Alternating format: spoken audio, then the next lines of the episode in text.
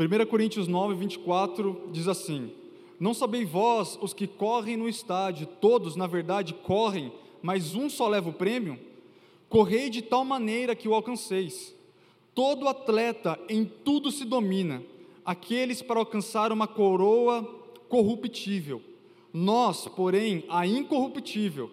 Assim corro eu, não sem meta, assim luto, não como desferindo golpes no ar, mas esmurro o meu corpo e o reduzo à escravidão, para que, tendo pregado a outros, não venha eu mesmo a ser desqualificado. Queridos, quem disse isso foi o apóstolo Paulo, e o contexto no que ele está dizendo, na verdade, no versículo 23, ele fala assim: tudo, tudo faço por causa do Evangelho, com o fim de me tornar cooperador com ele. Então, depois de ele dizer que ele faz tudo por causa do Evangelho, ele diz estas coisas. Na verdade, desde o capítulo 9, no versículo 1, ele começa a abordar os direitos que ele tem como um apóstolo. Porque mesmo Paulo, e você vai ver lá em Atos 18, ele era um fabricador de tendas. Você vê quando ele encontra Priscila e Áquila, lá em Corinto, e fala que ele era um fabricador de tendas, e Corinto fica dentro da Grécia, que é para quem, quem ele estava escrevendo. Então, ele começa a falar desde o versículo 1 que ele tinha os direitos do apostolado na qual ele exercia sobre as pessoas, na quais ele mesmo disse em 1 Coríntios 4: Olha, vocês podem ter muitos tutores, mas não muitos pais, porque fui eu que gerei vocês, ó Coríntios.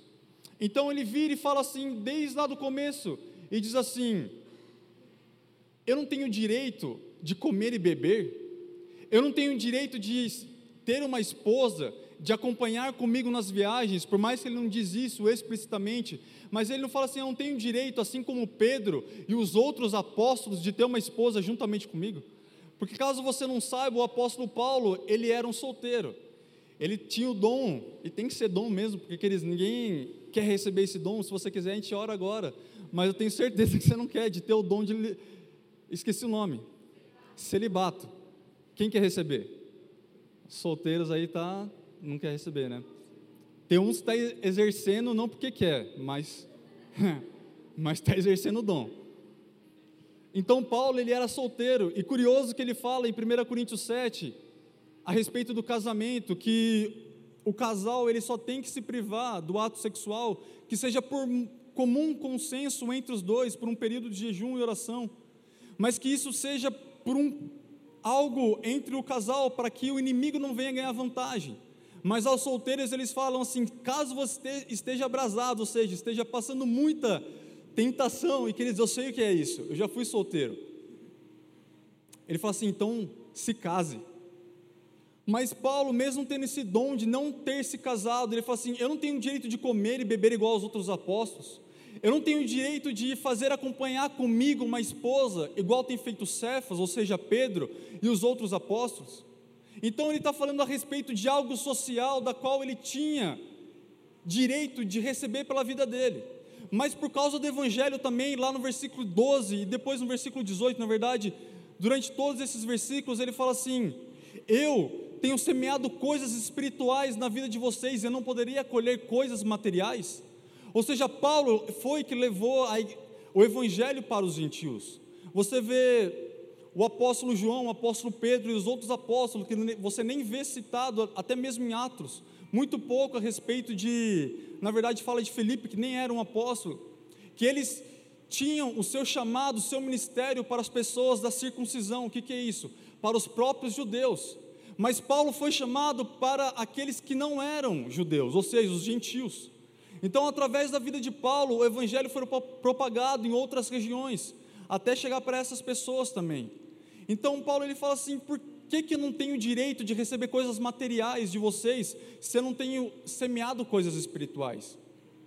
Mas eu acho mais lindo que Paulo ele não se apegou a isso, mesmo tendo o direito de receber coisas materiais, ele fala assim: eu tudo faço por causa do Evangelho ele abriu mão dessas coisas para que de alguma forma ele não ficasse preso de receber coisas materiais das pessoas para conseguir estar mais livremente para propagar o evangelho, Tanto que é nessa passagem que ele fala assim: Eu me fiz de judeus para com os judeus, eu me fiz para os que estavam debaixo da lei, como se eu mesmo estivesse debaixo da lei, por mais que eu não estou debaixo da lei, a não ser debaixo da lei de Cristo.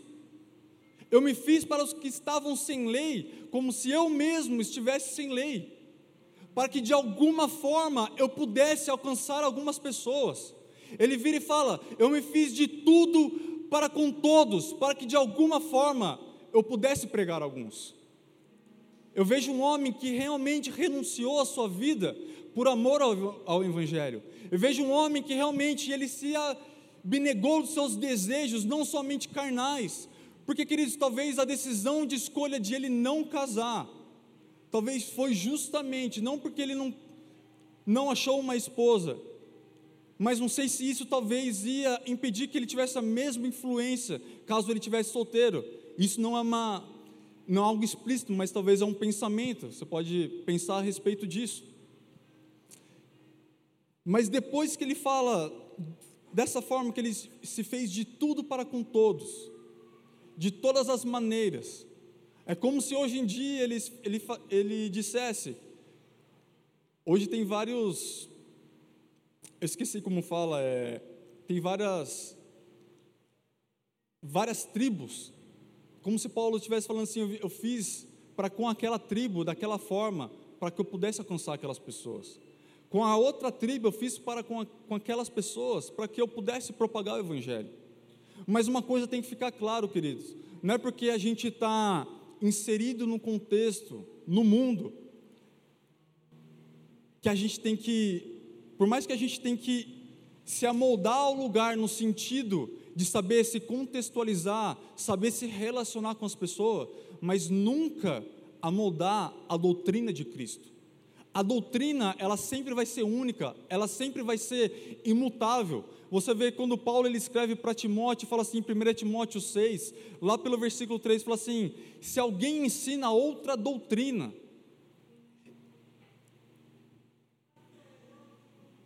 se alguém ensina uma outra doutrina e outro ensino que não seja segundo a piedade, é uma pessoa enfatuada, ela nada entende, mas tem mania por questões e contendas de palavras.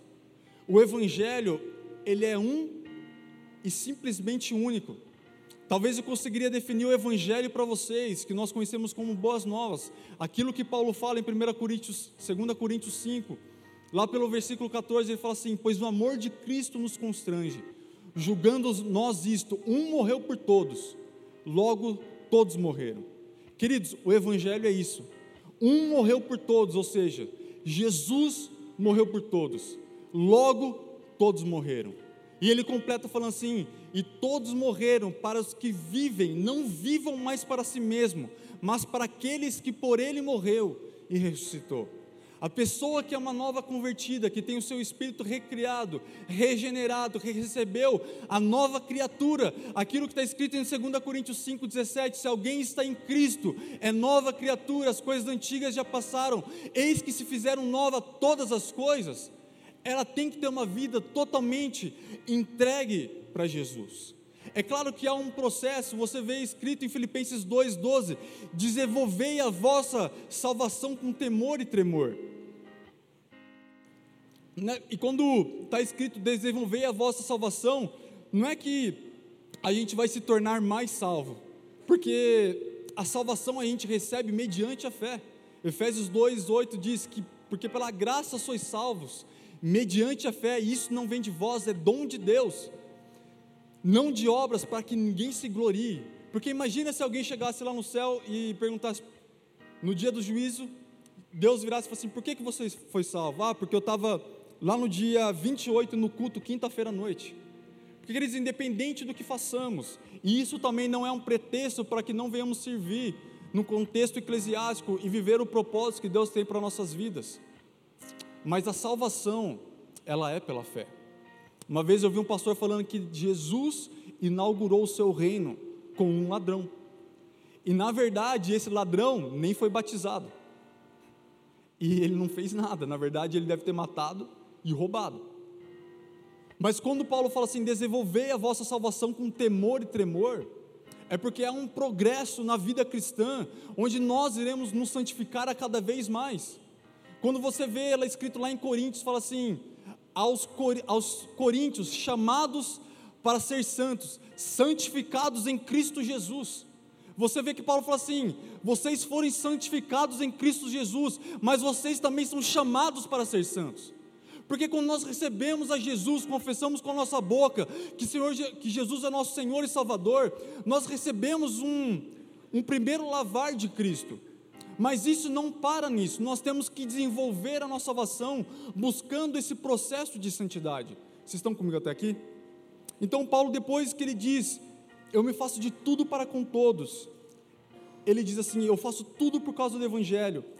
E para reforçar tudo que ele vem dizendo, dos direitos que ele poderia exercer por causa do seu apostolado, ele traz uma ilustração que é o versículo que eu li com vocês. Na verdade, ele diz assim: Não sabei vós que os que correm no estádio, todos na verdade correm, mas só um leva o prêmio. Queridos, ele está falando de um esporte que é muito familiar para a gente, mas também era muito familiar para eles na época. Ele está falando a respeito de corrida. Na verdade, há um comentarista que diz que no, depois dos Jogos Olímpicos, no mundo antigo, a 16 quilômetros de Corinto, da cidade de Corinto, tinha os Jogos de Itismo, que aconteciam a cada dois anos. Então, possivelmente, quando Paulo ele foi apregoar o Evangelho, ele viu esses jogos acontecendo e talvez tenha até pregado naquele lugar, não dá para saber ao certo. Mas o fato é que quando ele traz essa ilustração de corrida, ele fala assim: vocês sabem que muitos atletas correm, mas só um leva o prêmio. É a mesma forma quando Jesus ele conta as parábolas, porque as parábolas era algo familiar e cotidiana das pessoas que estavam ouvindo. Você vê em Mateus 13, quando Jesus conta a parábola do semeador. É muito, era muito comum, muito provavelmente até para nós hoje, a questão da semente e da semeadura. Quando ele fala a parábola do filho pródigo, lá em Lucas 15, que na verdade a parábola do filho pródigo não é somente uma parábola, desde o versículo 1 de Lucas 15, ele fala que ele estava, Jesus estava comendo com os publicanos e pecadores. E os fariseus estavam zombando e arrazoando a respeito de Jesus. Então Jesus começa a contar uma parábola da dracma que se perde. E depois ele continua a mesma parábola, falando a respeito de dois filhos. O curioso é que ele fala do filho que pecou e pediu a herança e vazou. Mas falou também do filho que fazia tudo certinho e ficou junto do pai. Ele está falando de duas pessoas, um que chutou o balde quis estragar tudo, tomou a sua herança, sua parte, gastou com meretrizes e tantas outras coisas, e não se via mais digno para voltar para a casa do pai. Ou seja, os publicanos e pecadores que estavam no contexto comendo com Jesus. Mas havia aquele outro filho que fazia tudo certinho, que quando o filho mais novo retornou para a casa do pai, a palavra diz que o pai decidiu matar não somente um novilho cevado, mas o novilho cevado ou seja, era o melhor novilho. Gente, ia ser a churrascada do dia. Ia ser aquela comunhão maravilhosa, mas quando o filho mais velho viu, falou assim: como pode? Eu que fiz tudo sempre certo, agora meu pai nunca fez nada por mim. Mas vem aquele meu irmão que pecou, que gastou toda a sua herança com meretrizes e tantas outras coisas, e meu pai vai dar o novilho cevado. O irmão mais velho simbolizava os fariseus que estava olhando o Jesus comendo com os publicanos e os pecadores, que simbolizava o filho mais novo. E deixa eu te aproveitar, por mais que o tema não é referente dos dois irmãos, queridos, não há nada que venhamos a fazer que nós merecemos algo de Deus. Nós podemos orar jejuar, ver a intervenção de Deus sobre as nossas vidas. Nós podemos aprender princípios, mas precisamos entender que tudo que nós recebemos é pela graça de Deus. Então, por que, que nós precisamos orar, jejuar, ler a Bíblia e fazer tantas outras coisas e praticar os princípios da palavra? Porque é esse o meio pelo qual que Deus estabeleceu na Sua palavra, para que possamos alcançar as coisas que Ele tem, mas por causa da graça, não por causa de mérito. Nós não podemos ser o filho mais novo, que vai querer a herança do pai, chutar tudo para o alto e sair da graça dele. Mas também não podemos ser os fariseus, onde vemos olhar e achar que nós vamos fazer todas as coisas certas e por causa de mérito receber alguma coisa. Então Paulo ele está usando uma ilustração a respeito de, de corrida. Ele fala assim: muitos atletas correm, mas só um leva o prêmio. Depois no versículo, na verdade ele termina esse versículo 24 falando assim: correi de tal maneira que o alcanceis. Aí no versículo 25 ele fala: todo atleta em tudo se domina, está falando do autocontrole de um atleta, da disciplina de um atleta. Aqueles para alcançar uma coroa corruptível, o que ele está querendo dizer? Ora, aqueles que participavam desses jogos, da corrida, eles estavam esperando receber um prêmio no final. Talvez você que participa de alguma competição, você no final, pelo menos, quer tentar chegar ao topo, quer receber alguma coisa. Então, aqueles que estavam correndo, participando dessa corrida, estavam esperando receber uma coroa, mas que na visão de Paulo era uma coroa incorruptível. Mas Paulo fala assim: Mas nós esperamos uma coroa incorruptível. No versículo 26 ele fala assim, agora ele trazendo para o contexto dele: Assim corro eu, não sem meta, assim luto, não como desferindo golpes no ar. Na verdade, ele já está trazendo uma outra modalidade de esporte que provavelmente era praticado na época, que era o boxe. Mas esmurro meu corpo e o reduzo à escravidão, para que, tendo pregado a outros, não, não venha eu mesmo ser desqualificado. E queridos, eu quero falar algo a respeito de você, com vocês, sobre coisas espirituais e coisas terrenas. Porque eu acredito que na nossa vida nós queremos alcançar as coisas, nós queremos ter sucesso em, algum, em certas circunstâncias, não é verdade? Você que é solteiro, eu tenho certeza absoluta que você quer, quer casar, ter uma família bem sucedida, você quer arranjar uma esposa de Deus, um homem de Deus, você no seu emprego, você quer desfrutar, você quer crescer lá. E quando eu vejo Paulo falando sobre uma coroa corruptível, e é esse ponto que eu quero falar com vocês primeiro, eu vejo ele falando a respeito de coisas terrenas. Mas deixa eu te falar algo, não há nada de errado em nós queremos coisas materiais. Sabe, ao longo de toda a Bíblia, você vê Deus levantando homens de Deus, ricos, porque também a gente pode achar que o pobre tem que ser um miserável, o desgraçado que não pode desfrutar de nada, que é aquele que tem que sofrer, tem que ser penalizado e não pode desfrutar de nenhuma bênção. Você vê Provérbios 10, 22 escrito assim: a bênção do Senhor enriquece, e com ela Deus não traz desgosto. Quando Jesus ele está ministrando no Sermão do Monte, ele começa a falar a respeito de coisas que só por simplesmente buscarmos o reino de Deus, Ele vai suprir as nossas necessidades com comida, bebida e vestuário. Por isso que ele diz: buscar e impôs em primeiro lugar o seu reino, e todas estas coisas, e todas estas coisas ele está fazendo uma referência sobre comida, bebida e vestuário. Nós não podemos achar que também a gente tem que ter uma vida miserável. Como eu estava dizendo, ao longo de toda a Bíblia você vê Abraão, um homem muito rico, a ponto de quando Deus manda ele ir para uma outra terra, ele leva o seu sobrinho Ló, que Deus não tinha mandado ele levar. Mas chega a tal ponto que o gado de, dos dois começa a crescer tanto, que um vira para o outro e fala assim: não dá mais. Os nossos pastores estão brigando. Gente, quem que não queria brigar aqui por causa de. É que talvez isso aconteça, mas hum, tem que ser algo saudável. Porque suas bênçãos talvez estejam crescendo e você tem que ter uma administração melhor, mas não brigar por causa do dinheiro em si. Porque na verdade muitas coisas erradas têm acontecido por causa do dinheiro. E o problema não é o dinheiro. O problema é nós amarmos o dinheiro. É por isso que Paulo fala em 1 Coríntios 6, 9: Ora, os que querem ficar ricos caem em tentação encilada e em muitas concupiscências insensatas e perniciosas, as quais afogam os homens na ruína e perdição.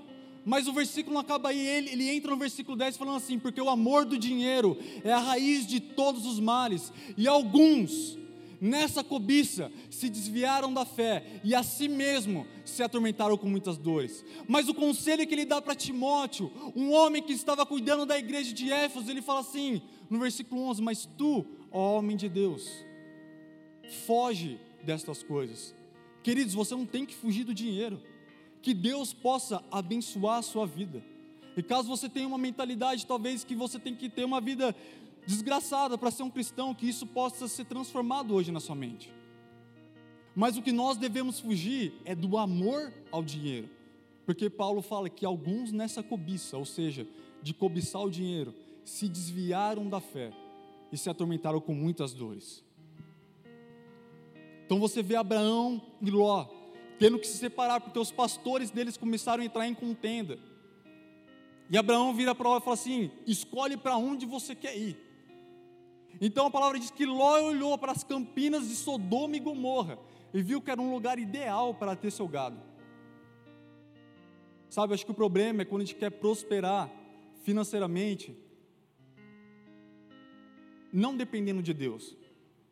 Porque Abraão deixou Ló escolher, escolhe para onde você quer ir. Porque é como se Abraão tivesse dizendo: não importa onde eu, eu esteja, Deus está comigo. Não importa se eu vou estar num lugar onde a campina é boa, onde meu gado vai frutificar ou não, onde meu, o meu gado, vou estar num lugar onde meu gado não vai ser tão bom, mas Deus vai continuar me abençoando ainda assim.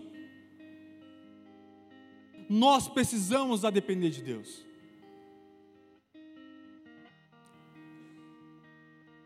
Você vê Davi. Queridos, abra comigo lá em 1 Timóteo, 1 Timóteo não, 1 Samuel, no versículo 17.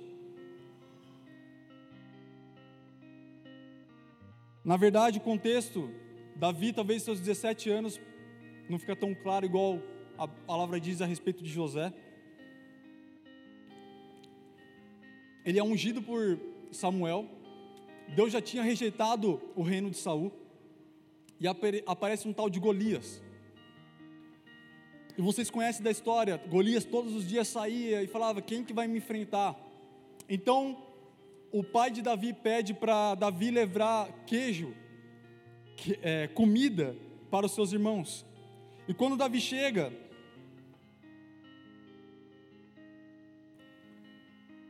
ele ouve um boato. 1 Samuel 17, 25 diz assim: E diziam uns aos outros, o boato estava acontecendo: Vistes aquele homem que subiu? Pois subiu para afrontar Israel. Está falando a respeito de Golias. A quem o matar, o rei o acumulará de grandes riquezas, ele dará por mulher fi, a filha e a casa de seu pai, isentará de impostos em Israel. Olha aqui para mim, imagina Davi chegando com a comida. Gente, Davi, a palavra diz que ele era, se não me engano, atraente, formoso, era ruivo. Eu não sou atraente nem formoso, mas eu tenho a barba ruiva, pelo menos.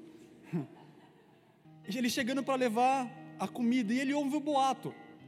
Uns diziam para os outros: aquele que vencer Golias, Saul, o rei de Israel, vai dar para ele grandes riquezas, vai dar a filha do rei,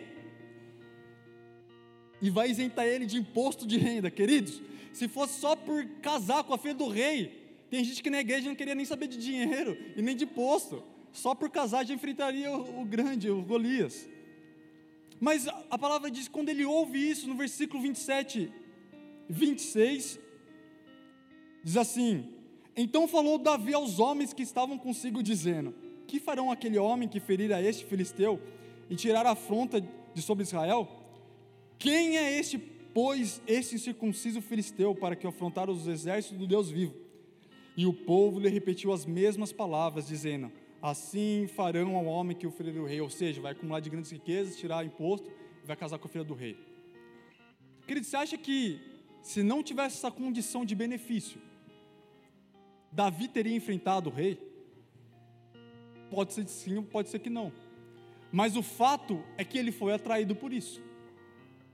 E eu quero dizer para vocês, essas questões de a gente alcançar as coisas terrenas, talvez a gente precisa mudar essa mentalidade.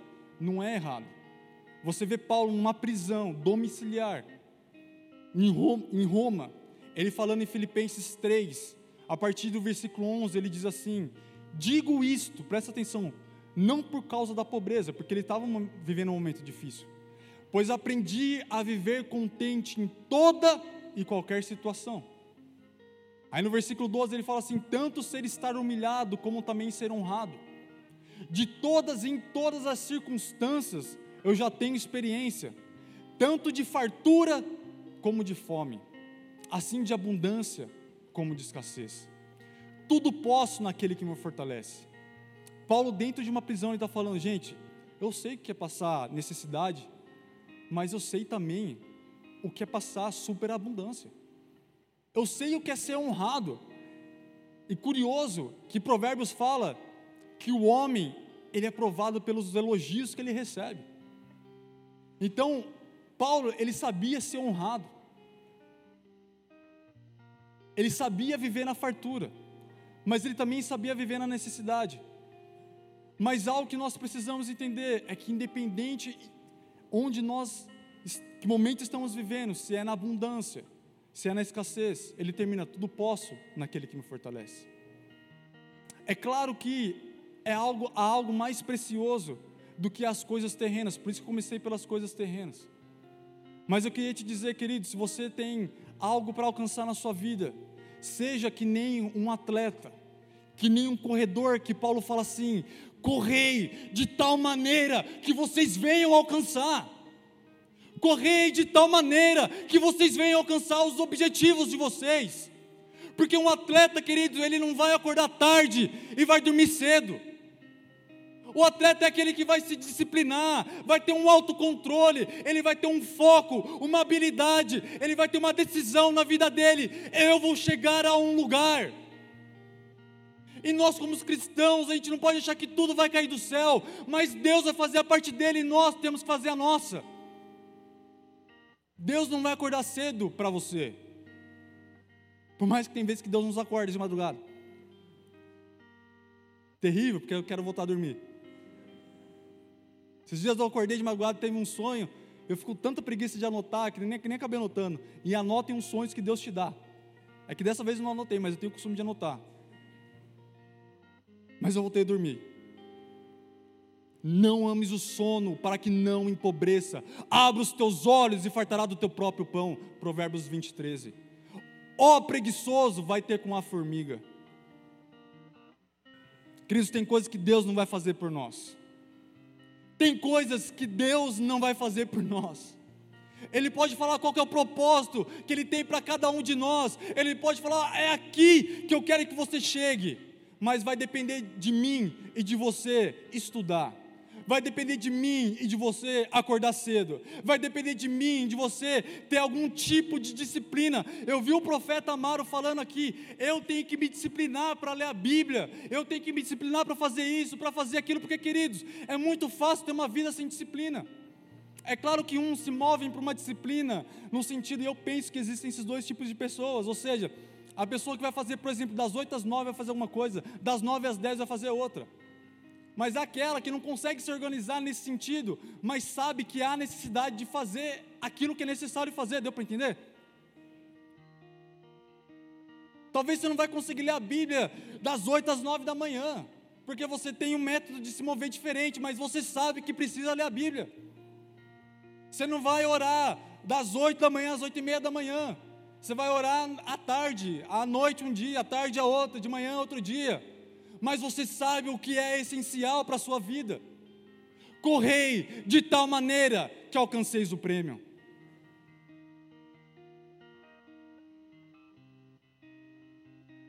Que Deus possa abençoar as nossas vidas. Que Deus possa dar bênçãos financeiras para o povo dele. Porque, queridos, aquilo que Deus nos dá, seja dom, porque esse negócio de dinheiro, muitas vezes, dentro da igreja, por causa que já aconteceram, pode tra trazer um escândalo, mas nós não podemos ser negligentes de deixar de falar dessas coisas por erro de outros. Porque eu acredito que Deus quer abençoar a vida financeira das pessoas, mas ao mesmo tempo que Ele quer abençoar seus filhos, Ele quer que esses filhos sejam pessoas generosas, que, se, que sejam pessoas que venham ser liberais, que venham abençoar outras pessoas.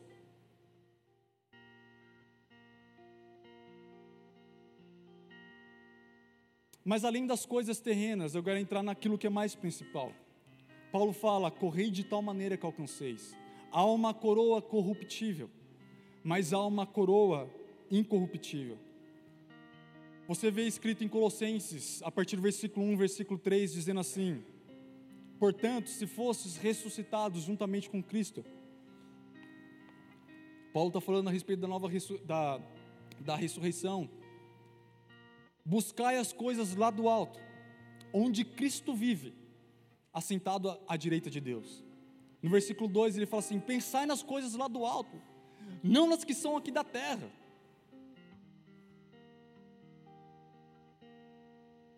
Quer dizer, é muito bom viver no momento que nós estamos vivendo. Rede social, WhatsApp, tantas outras coisas. Mas muitas vezes a gente está fazendo ao contrário. Paulo acho que já teve uma revelação. A gente está fazendo, ele fala, pensar nas coisas lá do alto, não nas que são aqui da terra. E não que isso que eu vou falar está errado, porque esse faz parte do nosso contexto social. Mas muitas vezes a gente está pensando mais nas coisas aqui da terra do que lá nas coisas lá do alto. 1 Coríntios 15, 19, Paulo fala assim: se a nossa esperança em Cristo se limita apenas a esta vida, somos os mais infelizes de todos os homens. Ou seja, a nossa esperança em Cristo pode estar nessa vida também para receber coisas igual eu comuniquei para vocês agora há pouco. Mas ele fala assim: se a nossa se limita só a esta vida, somos os mais infelizes de todos os homens. Nós precisamos buscar as coisas espirituais. Nós precisamos entender, igual eu falei para vocês, que há um desenvolvimento da nossa salvação que vai ser algo que vai ser um progresso. Abra comigo lá em Colossenses, no versículo no capítulo 2.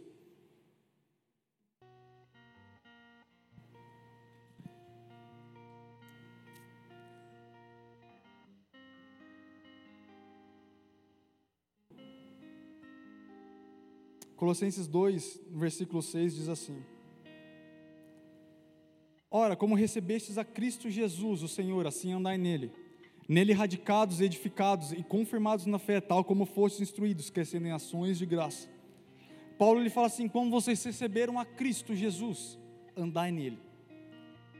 Queridos, a nossa vida com Jesus não é uma vida sem movimento. Eu vejo, eu vejo aquilo que está escrito em Gálatas 5, no versículo lá pelo 25, 26, diz assim: Se vivemos no Espírito, andemos também no Espírito. Uma pessoa que só vive no Espírito, mas não se move, não anda no Espírito, é uma pessoa que está viva, mas parada. E a nossa vida, ela tem que ser aquilo que está escrito em Romanos 6,4, uma novidade de vida. Deus não nos chamou, igual ouvi um pastor falando uma vez, somente para sermos salvos, salvos. Deus tem algo muito mais para nós. E nós precisamos buscar as coisas espirituais que Deus tem. Posso te falar algo? Nós precisamos descobrir o propósito que Deus tem para nossas vidas. Nós não podemos viver à mercê de ter uma vida de hoje eu vou acordar e vou querer que fazer o que eu quero.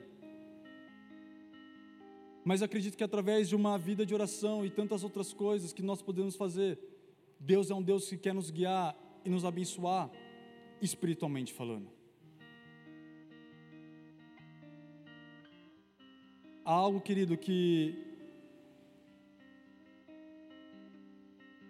que Deus ele faz conosco.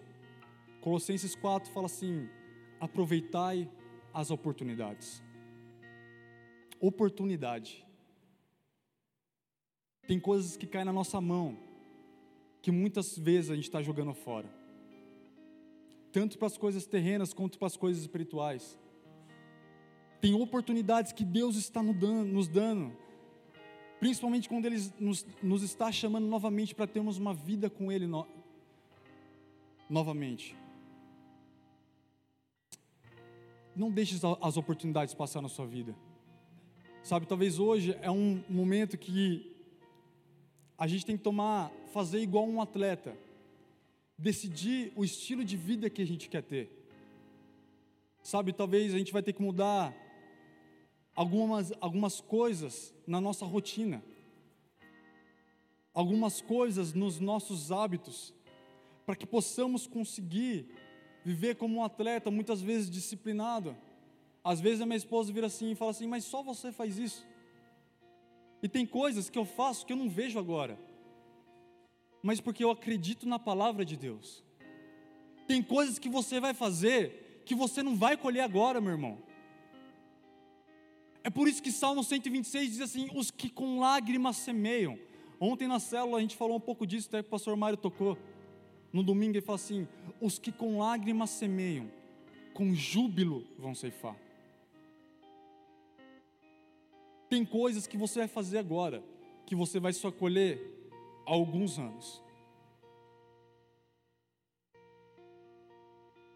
Eu estou prestes a sair do meu trabalho. Dia 12 de abril vai ser meu último dia. Mas pensa num dia que eu ansiei por isso. E eu falo assim porque eu estou dando um passo de fé, porque é uma meio que uma loucura, mas eu tenho uma palavra de Deus muito clara. Mas tem coisas que a gente tem que aprender a esperar. Porque antes eu pensava assim, Senhor, para mim parece que não faz mais sentido eu estar aqui porque eu poderia estar em casa fazendo tantas outras coisas. Mas, queridos, Deus tem um processo na vida de cada um, que você e eu, nós não entendemos. Quando você vai ver ao longo da Bíblia Deus tratando com José, Deus tratando com Davi, Deus fazendo com o próprio Jesus, onde ele iniciou o ministério dele aos 30 anos de idade. Porque é um processo onde Deus permite cada um de nós passarmos, para que possamos estar aptos para viver algo que Ele tem ali na frente. Mas saiba, fique firme no processo, seja uma pessoa fiel no processo, seja uma pessoa fiel no pouco, que no muito Ele vai te colocar em algum momento, no muito Ele vai te colocar na terra prometida que Ele tem para a sua vida.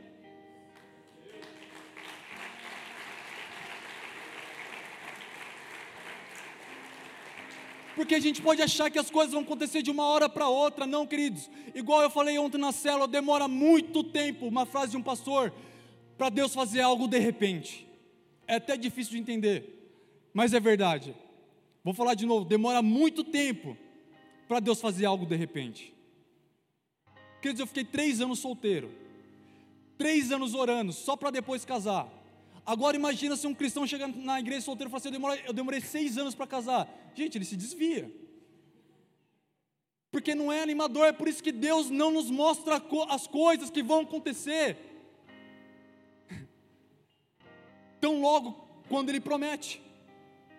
Abraão, você vai ser pai de multidões, 25 anos. José, você vai governar o Egito, por mais que não era algo tão claro, 13 anos. Davi, você vai ser rei de Israel. Eu mandei um profeta na sua casa te ungir, por volta de 13 anos. Jesus, Lucas 18, 10, ele veio salvar e buscar o perdido. 30 anos para começar o ministério. Paulo, 14 anos para começar a pregar aos gentios. Porque Paulo, porque querido, Paulo era aquela pessoa que talvez ele olhava e assim: Eu sou o cara. Eu fui instruído aos pés de Gamaliel. Eu era fariseu, foi o que eu preguei a última vez. Eu fui circuncidado no oitavo dia. Eu era perseguidor. Quanto à lei, eu era irrepreensível. Eu sou o cara para ser o, o apóstolo das nações. Eu sou o cara para ser enviado, não Pedro e João. Não aqueles outros apóstolos que andaram com Cristo. Mas eu sou porque, olha o meu testemunho. Agora, Deus teve que tratar com Paulo. Para ponto de ele dizer: miserável homem que sou porque Deus nunca vai permitir a gente viver a terra prometida, porque talvez alguns associam terra prometida como o céu ou qualquer outra coisa, mas não, queridos, terra prometida tinha gigantes, ou seja, vai continuar tendo dificuldades ainda. E Deus dá a promessa, mas há um processo onde Ele vai trabalhar e a gente não vai viver a terra prometida sem antes passar por processo. Por isso que demorou tanto para o povo israelita entrar na terra prometida, porque a mente deles não era transformada. Transformada, porque eles andavam no deserto e falavam: Meu Deus, que saudades das cebolas roxas. Meu Deus, que saudade de como me tratavam no Egito. Que saudades. Oh Moisés, por que você me trouxe no deserto para morrer nesse deserto? Antes tivesse morrido lá no Egito. Queridos, não murmure no processo permaneça firme no processo. Deus é um Deus de processo. Aquilo que você quer alcançar daqui a alguns anos, eu te garanto, um processo vai ser feito na sua vida. Você quer casar? Deus está te tratando. Você acha que Deus não tem que tratar comigo para casar? Deus me livre, eu não tenho nem saudades daquilo. Não, estou falando sério. Porque não é bom. Tem coisas que Deus permite a gente passar que não é bom. Tem coisas que Deus a gente permite passar para que quando a gente chegar naquele lugar, a gente fala assim, igual Paulo fala em 1 Coríntios 10, 15, 10, porque pela graça de Deus eu sou o que sou. E a graça de Deus para comigo não se tornou vã.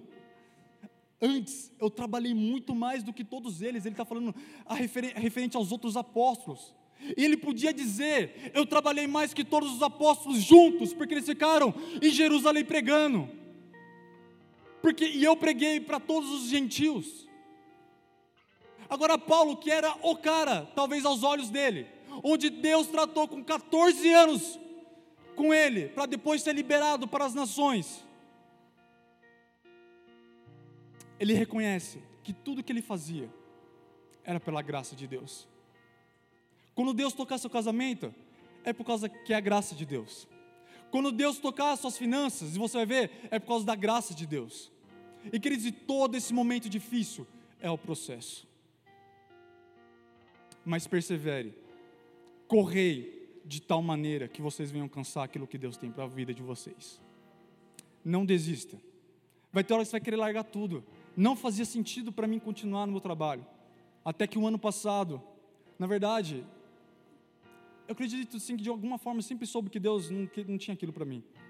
Mas principalmente a partir de 2015. Eu até preguei isso um dia que eu me, me vi pensando algo. E eu falei assim: o que eu quero para mim? Eu tinha uns 25 anos. Daqui 5 anos. Então, quanto que eu ia ter daqui 30?